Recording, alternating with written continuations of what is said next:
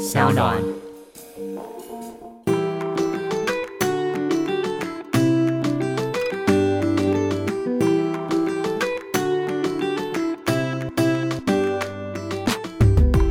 欢迎回到艾比爱公威。今天呢，邀请到的是，我只能说她是车界女神。我们欢迎徐海丽。嗨嗨，大家好，我是海丽徐海丽，我不是女神，我是小喽啰。毕竟我是蛮晚辈才来的。哎、可是说实在，在 YouTube 界开箱车子的女生不多，对不对？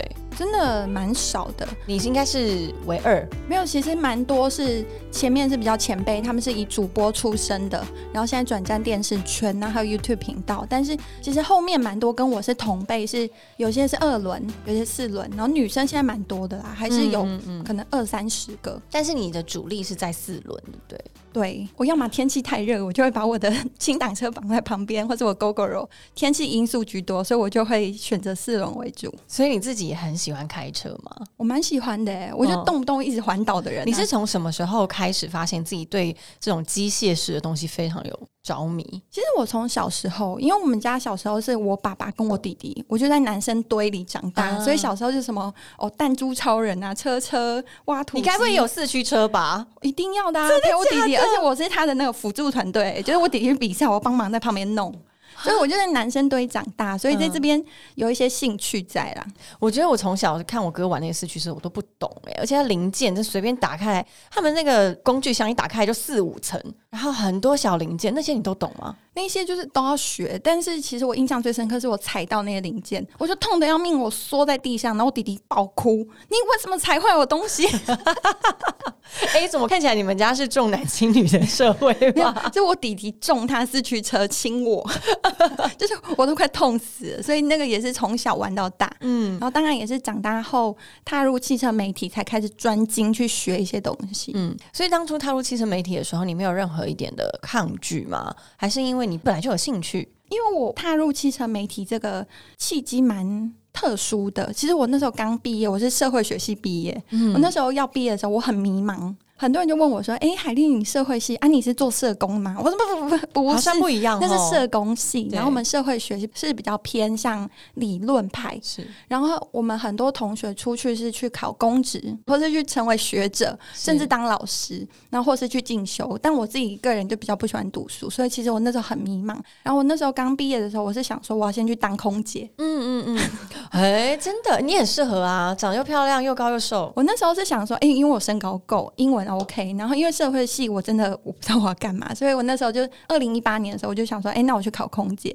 可是刚好那一年好像华航跟长荣没招，哎、这跟我同年，对。吗？然后你就只好就是先去做别的工作。对，我就想也说，我就想说，哦，那我那我就先去那个，就是当一般工作，然后我就那一年开始准备，然后隔年再考，然后我就因缘际会下进入一个三 C 媒体，嗯，然后我就先去当他们三 C 媒体的窗口，哦，那他是做业务窗口吗？对，对，我就是业务保姆、工作人员，嗯，然后就是工人等等，然后先去做窗口，然后刚好那三 C 媒体那个公司，他们也是想说，哎，那他们要发展汽车媒体，因为他们在三 C 媒体的时候已经蛮成熟了，他们就说，哎，那汽车媒体，那海丽你有没有时间，有没有空，我们来试试看。所以第一年我是这样踏进去尝试实验性质，所以你本来是从像业务是一个幕后工作人员，然后转战到幕前，没错，那时候从对业务幕后工作人员，然后慢慢转职到幕前，然后是二零一八年到二二零一九年间慢慢尝试。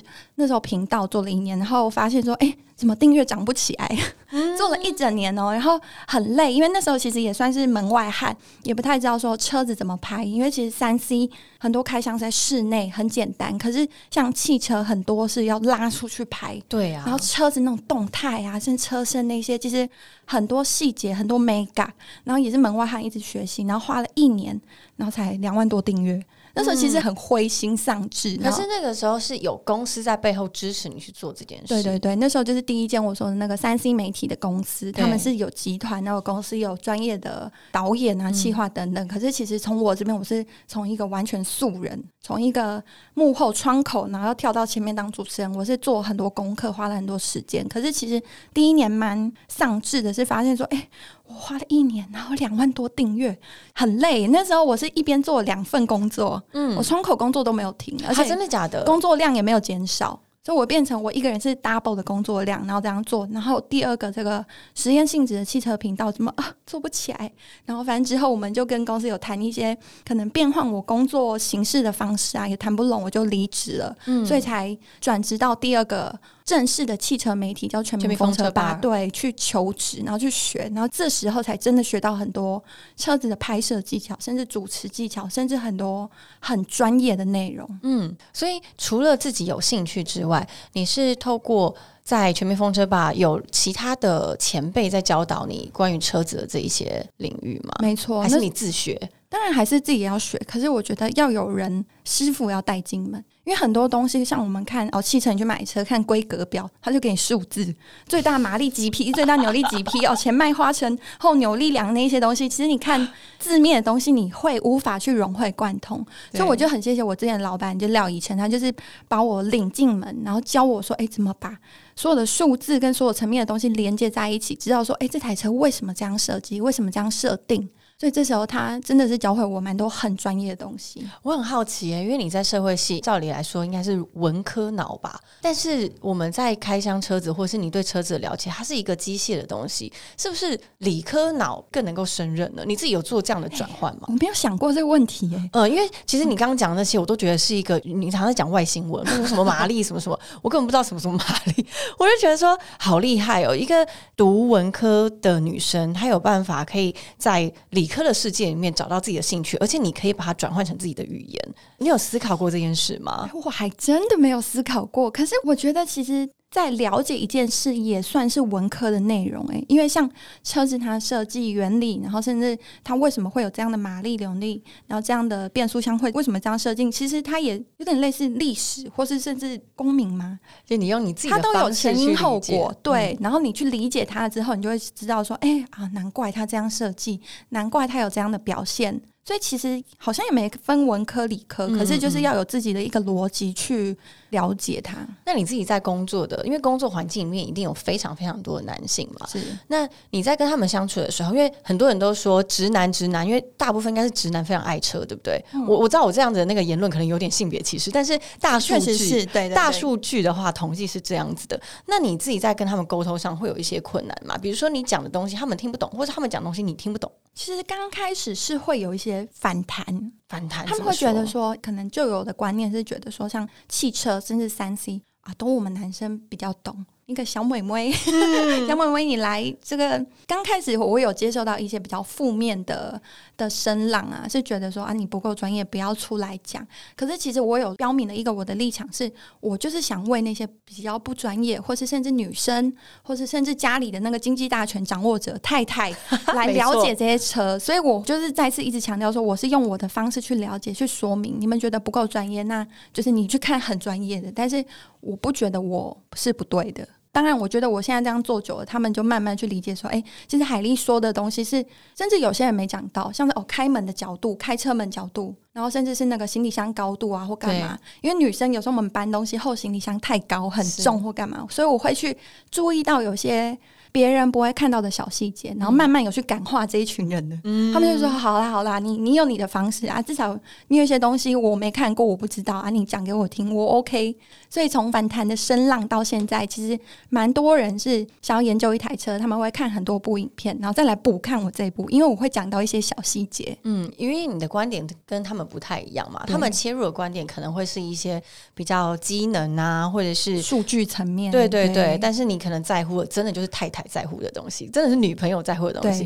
比如说他车子是不是真的很低，你高跟鞋进去你就要整个是滑倒之类的，或是像什么车门，因为有一些像高级车，它的车门它的那个车门底是包到下面底盘的，所以你开车门的时候，你的那个裤管或者你长裙不会沾到外面脏脏的东西。哦，真的有这个，因为你可以注意看，有一些是车门打开，它下面还有一块防刮材质，所以如果你车开到一些比较有泥泞的地方、比较脏的地方，那个防刮材质会泼到一些脏脏的。然后像我们女生喜欢穿宽裤，这时候一定会勾到。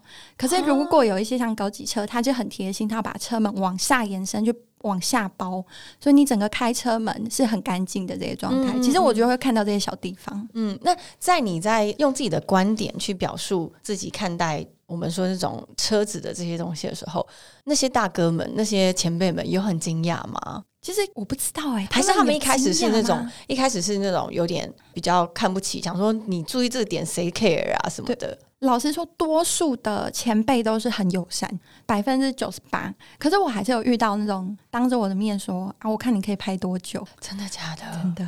这是什么状况啊？可以跟我们分享一下吗？我我是去参加一个车商的宴会，那时候他刚好新车发表，然后有个午宴，中午而已哦，所以这不是喝酒后的，这个是 他还没喝酒，他很清醒的状态没。错，那时候我们就午宴吃完，我刚好离开是要下楼梯，然后对面那位前辈，然后他就刚好上楼梯，他就指着我说：“哎、那、你是你是谁？”我说：“哎、大哥你好，我是徐海丽，然后我是从哪个公司这边来的？”他说：“哦哦，海丽哦，我看你可以拍多久？” 就他就当着我面，然后我就想说：“哎、会不会是我前老板跟他有疙瘩？” 没有，然后我有去问了一下，然后他们说：“哎、没有啊。”所以我想说：“嗯，干嘛这样讲人家？”对呀、因为这个真的是有太呃，他有太多他自己的成见在里面了。但哦，我就拍到现在啊，怎么样？嗯嗯，然后而且还有很多是，哦、还有一个是我去录节目，对然后那是那是一个电视节目，是一个主持人，然后跟四个来宾，然后我们都会来宾坐，然后他会有脚本去 Q 说主持人在哪一段要 Q 哪个来宾问问题，所以其实它是分段录制的，所以段落跟段落中间会先暂停，所以我们来宾们就要尬聊，因为我们不能离开位置，我们就要尬聊。那时候刚好是我第一次环岛刚回来，我那时候环岛是环岛吃烤玉米，然后嗯，那时候我旁边的来宾，他是也是一个前辈，他就说：“啊，海丽，啊，你环岛是干嘛？”我说：“哎、我环岛就是烤玉米啊，那烤玉米很好吃，干嘛干嘛干嘛。”他就说：“哦，啊，你环岛吃香肠哦。”然后我就说：“没有啦，烤玉米啦，哈哈哈。”然后就开始录制录制，然后第二段段落，他说：“哦，你的香肠是不是很黑很大？”什么？我想哎、我觉得这有点职场性骚扰。对，然后其实后面他他又讲很多，然后后面我耳朵已经关起来，我想说。不是啊，香肠跟烤玉米，然后你还硬要这样讲，嗯重点那是我跟他是第一次见面，然后就觉得呃，嗯嗯嗯嗯，所以嗯其实我觉得在这个行业有很多好的地方，是因为我是女生，有受到照顾。可是我也是有遇到这种我觉得很恶心的状态，嗯，对啊。那你自己会因为在这个职场有可能呃，相对其他职场来说比较容易会有这种事情发生，而有一些防范吗？或者是你跟一些前辈的距离会比较多呢？其实会啊，就像我听到敏感字词，什么吃香肠，我耳朵就关起来，我就会就是哈哈哈，然后就转到左边去聊别的事什么。天哪，这个我听到我会好生气耶！对啊，所以你是属于就是呃自己先把它处理掉，你不会直接当面把这个翻桌吗？你你有没有心中有一刻想说，老娘做到什么地位，我一定要请请你们吃香肠，塞香肠塞香肠，塞住你的嘴。没。有，我当下我是很，就是我在想说为什么要这样，而且重点是那一个人他桌上放他的手机，他手机桌布是他女儿，哦然后我就想好说，哦。我我其实我就很难过，我想说，好，我希望未来你女儿不要受到人家这样对他讲话。嗯嗯，然后我的感觉其实是很难过，我觉得，得为什么要这样？但是我相信，就是在这个职场还是有非常多真的很真心跟很热爱车子的前辈们。非常多。你自己有看过，比如说，我相信有非常多的师傅们，他们可能一辈子都是在投入在这个车子上面。有什么感人的故事可以分享给我吗？因为我要分享是我前阵子，因为我男朋友他在最近在玩那个叫什么老伟士，就是是喜欢伟士牌，然后伟士牌不是一个非常非常历史悠久的一个品牌嘛，然后至今呢都还是有当初那个年份生产的车子在这个台湾的市场上流通。然后呢，我们就是在跟专门修伟士牌的师傅聊天的时候，那一次真的经验非常的可爱。那师傅他就是现在已经很少人修伟士牌了，他就坚持要修伟士牌，因为他自己非常喜爱伟士牌，他就拿出他自己藏在他的办公桌上后面一个很厚很厚一叠的记账本，然后里面都是什么 维修一九八几年的维修单，然后都是用手抄，然后那个泛黄的每一本簿子里面都是他的心血，都是他的客人的记录。我就觉得哇，他这一生真的就是奉献在车子上，还有他对车子的热忱。持续供养到现在，他真的已经可以退休的年纪，可是他没有放弃。我觉得这是我自己很感人的部分。我我相信在车场里面，鸡皮疙瘩。对，这真的是我，我觉得这就是人家所谓为什么我们这么的崇拜职人的精神。在车厂车界应该有看到非常多。我其实是接触比较多，因为我自己是 Mini 的车主，嗯然后啊 Mini 的车主群其实跟刚刚讲伟士牌的族群很相似，对我们就热爱我们的车款。是然后他要修的再怎么贵，他有再多问题没关系，我有爱去关怀他。所以 mini 我的 mini 也很多问题啊，我也是一直修一直修，可是没办法，我跟伟士牌一样，我就是爱它。是然后因为像 mini 车主，我们有那种 mini 车主群，因为我这是现代二零零八年的 mini，已经算是新 mini 了，有一些是老二 mini。零零八已经是新的了。对，有一些老咪什么也是一九八几、一九，然后手排的，然后那个车的零件就是台湾也买不到，你要从国外进，对然后你要花时间花心力，然后其实里面做的不会比现在的家用车舒适啊，里面可能冷气也不太冷，然后干嘛？可是他们还是很用心的去保存它。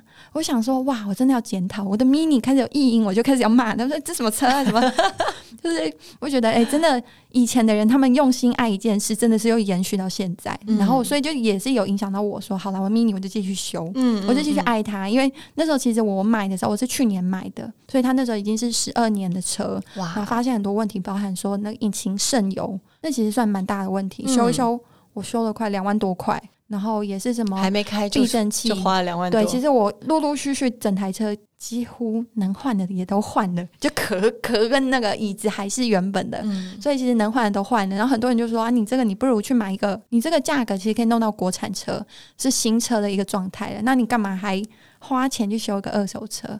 可我就想说啊，人家就喜欢啊，对啊，我觉得这种对车的热爱跟执着，不是你真正拥有，你是没有办法理解的。其实有时候转念会想说，啊，我花这些修车，我可以买一个包包，就会有点难过。可是又觉得，好啦，我就是至少这个东西是我喜欢，的，我把它转换成我喜欢的样子。我就想象我镶嵌的一卡 Chanel 在 我的避震器上，真的是、欸，那叫什么修车真的很花钱。而且花时间，因为我是一起下去修，因为我你说你也在修，对，因为我老实说，我原本去学习车子啊，理解这些东西，也都是从数据层面、从纸上去了解。那我觉得说啊，如果要让我真正去学习到、去了解到，不如让我痛花钱修车，然后我跟师傅、我跟技师一起修。然后花时间，我真的整天泡在那，就那里钻螺丝啊、锁东西，我真的是哇，有学进脑袋里。嗯，对啊，嗯嗯。所以这样子的话，那个那个 Chanel 镶在那个引擎上，好像就有点值得，因为你是学了一一个好的技术，是不是？这个就我也只能这样安慰自己啦。哎、可是很多人都羡慕说，呃，你可以开新车，你觉得自己有什么想法？就是不断的，我是不太了解车子的市场，可是是车子是多久出？我说用一个品牌来说好，他们是一季一季这样出吗？要看，因为车子它的车系很多哦，像以 Toyota 为例，你看 Altis 一般的家用车，Rav4 修旅车、嗯。Corolla Cross 跨界修旅车，然后各种它还有商用车等等，然后每一台车又有自己的小改款、大改款，所以其实它的上市时间没有一定的那种一季一季像 Chanel 高定，二零二二 没有没有，车子其实一直都有新车，然后我们我在拍这些车子的影片的时候，我都是跟车厂借车，然后出来拍。嗯然后车厂借车，当然我可以摸第一时间摸到新车，确实是很爽，而且很多时候都是蛮高档，四百万、五百万的车。是以前我摸到说哇，天哪！这个车我真的是资产两千万，可能都买不起耶、就是可能你真的蛮有身价才买得起这些车，可是到现在，我觉得我的价值观已经有点错乱。嗯六百万的车哦，好好好，好六百万很贵耶，然后你还好好好没有，好那就是对我来说，它就是一台车。原本刚开始我入行的时候，我会觉得啊，这个价格，哦天呐，手在抖，不太敢开。对啊，但现在它就是一台我要来评测的车。但其实开新车有爽度，就是这边就是可以抢先，然后那个新鲜的体验。可是其实还是很多风险，因因为有些车厂它没有保险，啊是吗？就试车的车是没有保险对的吗？，有有一些车厂所以如果那个你说你开过最贵的车是多少钱？哦，两千两百万，两千两百万！我的天哪，这是一个一个内湖一栋区小豪宅，对，一栋房子开在路上这样子，没错，这一个，而且它是没有保。险的。然后那那是劳斯莱斯，然后嗯劳斯莱斯他们的窗口就会坐在后座盯着你。这一台是有保险，他会盯着你，而且他还有规定说只能开五十公里，就我只能顶多在那个河滨绕一圈就就要还回去。所以这个是他们很严谨。可是像有一个 iPad 四百多万，对，他就没保险。那这样如果你不小心 A 到，你有遇过这种事吗？我真有遇到是，就是那个我有个同业，他是开车开在高速公路，然后有跳石，就是他没有自己撞到，跳石弹起来打到挡风玻璃哈碎掉，他要赔。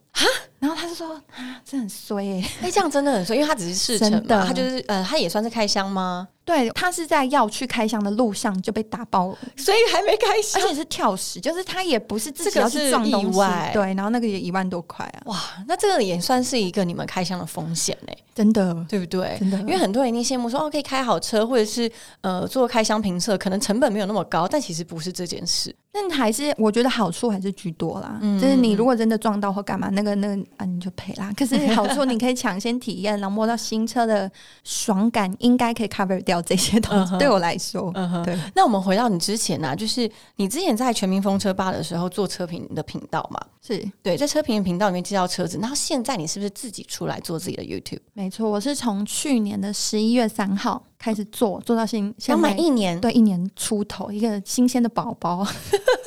那这一年来，你自己觉得跟你之前在车子频道里面做的内容，你自己觉得有什么差异吗？完全不一样，因为之前像我前公司它是纯汽车媒体，所以它比较没办法去加入很多我自己无厘头的想法，我的发挥的东西，它还是希望以专业的内容为主。可是像我自己的频道，我在上片的第一个月还第二个月，我为了试车，我去环岛，环岛之余，我又很喜欢吃烤玉米，我就你是每一站都去买烤玉米每个县市，我我请大家投票，然后每个县市最强烤玉米，我就去吃。所以那三天两夜之内，我吃了十四根烤玉米。哇？哎、所以你用三天两夜环岛，没错，这个是一般的时程吗？多数时间都是在参观国道风光。很多人是所以你是下交流道买玉米，然后直接上交流道然后上次。咔咔咔上次那个当土博主那样啃玉米啃完，哦，差不多走。所以其实花蛮多时间在车上啊。可是因为我自己，我觉得我毕竟是晚辈，我对于车子的了解，我没办法说我一拿到车我就两个小时内我就可以完全摸透。我很多时间我需要拉长时间去体验，去知道说它实际使用起来的感受，实际开起来，实际做起来。所以我很常跟车厂借车，我就说拜托借我多听一点，我想要试看看长一点的时间。对，所以我很常去环岛，就是这个原因。就是我把时间拉长，它可以经过很多山路，然后高速公路等等，多数的路况我都体验过，我才能比较中立去讲出它的一些使用情境。嗯然后那时候我就去吃烤玉米这一些，所以它其实加入很多我自己喜欢的元素。嗯就像这个计划在可能之前比较专业的纯车美，它就比较难发挥。嗯嗯嗯，对，所以你现在有自己的频道，等于是你可以有自己的想法，包括你还还可以在开车的时候开箱住宿，对然后美食，对，因为我就想说啊，我都环岛，我去住饭店，我都花钱了，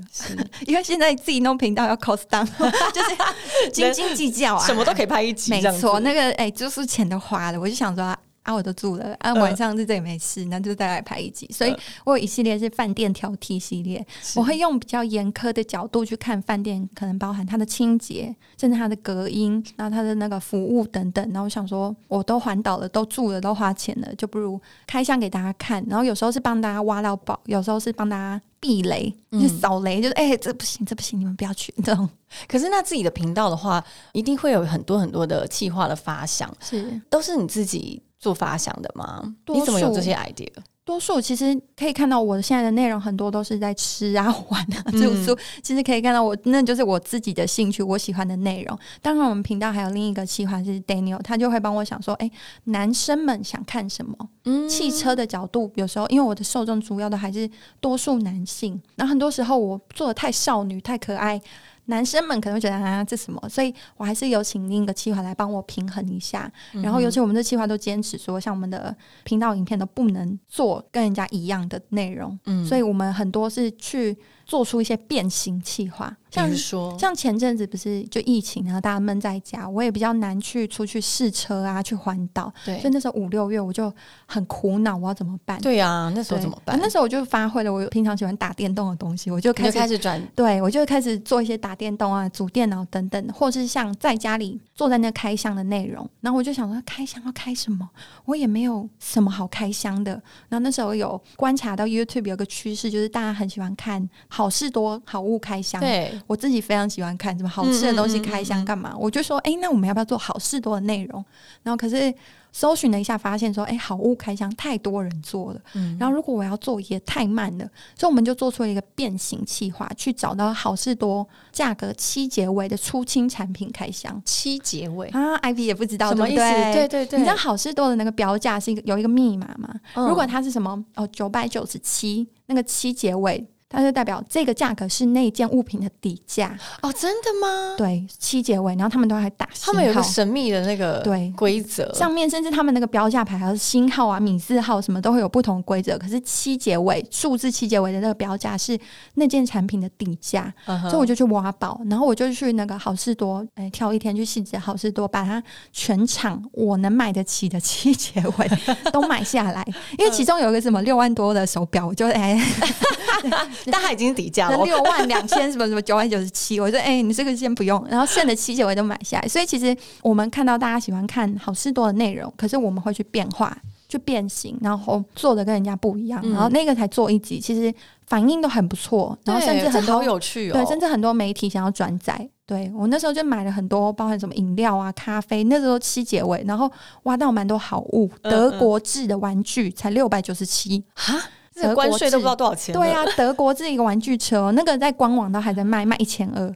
哇其其实很多好物，所以我就觉得，其实很多东西你可以用自己的角度去发想，可是还是需要有一个另一个人弄另一个角度来帮你看。嗯嗯嗯，对因为你发想的初衷好像就是不想要做大家都做过的东西嘛，嗯，那是跟你之前在汽车频道也有一样的学习吗？其实我觉得这个会比较像是在我社会系学到的东西，因为我社会系我们老师的口头禅就是“谁跟你我们”，他不喜欢你用你自己的思维去涵盖它，嗯。甚至你上课，你如果说“哦哦哦，对对对，好，老师我知道了”，这种他会不高兴，你反而拍桌站起来说“老师，我觉得你讲的不对”，他就哦很嗨，他喜欢有人独立思考，对我们社会系老师喜欢我们去批判性的思考，甚至可以很快速的去切换你看事情的角度，嗯。让你可以更纵观的去看东西，甚至是训练你的思维，那你逻辑可以更快、更快的去反应，更快的去回复。所以我觉得这样的方式反而比较像我在社会系被训练的样子。而且是不是因为这样子，你才可以？我觉得对于开箱评测这个的特性，你很能够拿捏，因为大家希望看的就是你个人的观点。是，其实我也都在学习。刚开始我有试拍过，我都会讲的比较笼统，然后讲的不具体，甚至是像吃东西的口感，我就觉得说，哎、那我可能要自己训练。所以我之前还有去上说话课，哦，真的，对，老师教我说，可能怎么样去形容东西，怎么样整理自己的思维，我还是慢慢有在成长啊。不是说一下子我一出生，哎、我就这么会 叽里呱啦讲，这个就真的都是学习，要花时间的。嗯，那我自己也很好奇，就是现在大家都这么的呃，人人称羡网红这个位置，或是、呃人家说 KOL 或是知名人士，你自己现在把自己定位也是在这样子的角色吗？其实我刚开始做频道的时候，我是把我自己定位成汽车媒体。可是现在对于汽车媒体圈，我好像又不那么车媒，因为我没有那么纯。嗯，因为车媒他们的定义是每一部片都是哦有汽车评论的什么，是。可是我很好几部是哦饭店挑剔，我这时候是坐在这开箱好事多，对。所以我被汽车媒体圈他们定义我是可能 KOL，可是对于一般主流网红，他们又觉得我是车媒，所以我现在卡在一个很尴尬的区域，然后很多人就觉得说哦网红哇看起来好像住很好玩很好，然后可以每天出去玩或干嘛，可是其实我现在都还是担心说我到底能做多久，嗯。对，还是可是因为你现在才经营频道一年嘛，你自己有对于频道愿景嘛？因为一年应该对你来说是一个很新，终于有自己的掌控权的一个阶段。没错，嗯，所以我的愿景哦，就是希望能做越久越好啊。当然还是有百万订阅，这是希望一定希望能达到的啦。当然我还是希望说能做越久越好，然后一直会有新的计划，一直有新的亮点。嗯但这嗯其实才是最难的。是，我觉得要持续一个热情是一件很难的事，尤其是现在说 YouTube 圈这么的竞争这么激烈，然后所有的呃话题这么的猛烈，我觉得应该是很难很难去在这里面找到一个自己完全决定性的定位，你只能不断的调整跟改善。没错，其实像之前九妹有个那个演讲，她就说，其实现在各大领域都很饱和。是你随便讲一个领域，有像美妆，我们就想到可能 Katy 或是表姐是这几个，他们就很美妆，就是很 top。然后你现在如果想进入美妆，真的比较难去突破这些很高的门槛。然后像汽车也是啊，现在汽车也很多前辈卡在那，所以真的是要找出自己的定位跟。真的自己要有热情，没有。我跟你讲，你现在真的就是冰块千金，你就当个 Elsa 就好。我就回家卖冰块。其实我想过，我那时候毕业，我就想说，哎，我觉得听众一定不懂我们现在聊什么，因为我们在开机之前呢那个海蒂跟我说，她现在已经回宜兰，搬回宜兰住了。然后呢，我就说，哎，那你们家是做什么啦？然后她说，我们家是做冰块，因为她想说要卖串冰。对，跟我们分享一下，这多么我觉得好梦幻的一个梦幻吗？梦幻啊！哎，冰块千金哎，我是 Elsa。你随手就可以撒出 冰块，因为我从小我同学就说啊，那你们家做什么啊？大家就说哦，我们家我爸爸是老师，我妈妈是什么警察。然后我就说哦，我们家是卖冰淇淋跟冰块的，好梦幻哦！这个是巧克力梦工厂啊。可是其实还。我觉得没有那么梦幻，因为我们家这个行业是从我阿祖以前他是从什么吉压冰那个一直一直卖的，对对对，然后到我阿公是卖冰块、串冰、大冰块、小冰块，然后到我爸爸他们变经销，那依然经销什么小美冰淇淋、明治冰淇淋这种超市的冰淇淋，然后现在到我弟弟接，我会觉得说，哎，其实我们家有这个行业。我好像可以继续延续下去，而且如果家里就已经有串冰、有冰块这个来源了，我何不如就变成我爸爸他们的大客户啊？我就来开一个串冰店来帮他们消耗，而且你的成本可以超低的。我就胁迫爸爸不要收钱啊！我把你收屁！所以这个这个当然我还在规划，而且因为宜兰的位置很尴尬，宜兰没有到那么热。如果我串冰店，我开在台北超热，大家随时夏天都很想要吃串冰。或是我开在高雄，那我可能一年可以赚个十个月好了。可是宜兰可能只多六个月。对，所以其实宜兰很尴尬，那当然是理想，可是这真的在规划。我希望明年可以达到。哎，而且那种串冰也真的没有办法，就是你很爱车嘛，也不能开着小三车啊，因为那个冰对我们要现融化，然后我要去煮红豆什么。这个我还是希望有个店面，然后大家可以很很放松的坐在那。嗯然后我小时候就讲说，哦，我们家卖冰卖冰淇淋，大家都很羡慕。我想说，我才羡慕家里开 seven 的人呢。哎，我也好羡慕，我就是那种杂货店，我也超羡慕的。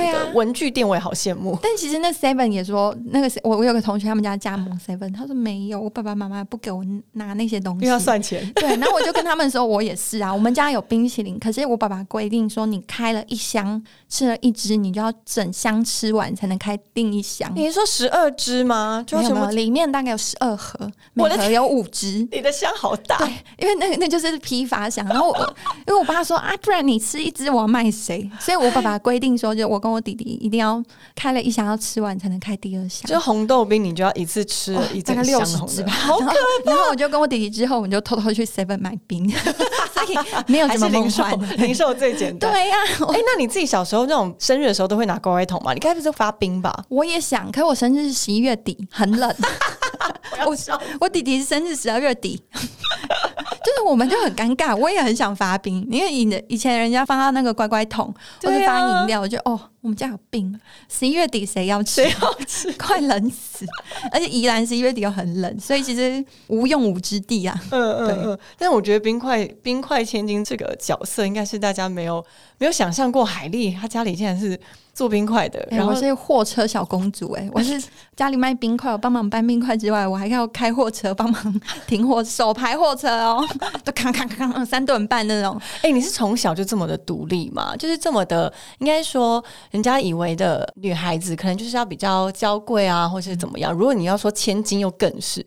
你自己是这样子成长的吗？因为我们家就做生意，然后阿公阿妈爸爸，然后因为他我爸爸妈妈比较早离婚，所以爸爸他们就也比较忙，没有空这样照顾我跟弟弟。所以我跟弟弟从小真的，我们就是自生自灭。我爸爸他们就管说我们有没有饭吃就好，有没有有没有吃饱，有没有在长大。好，OK。然后你读书，你你就自己弄。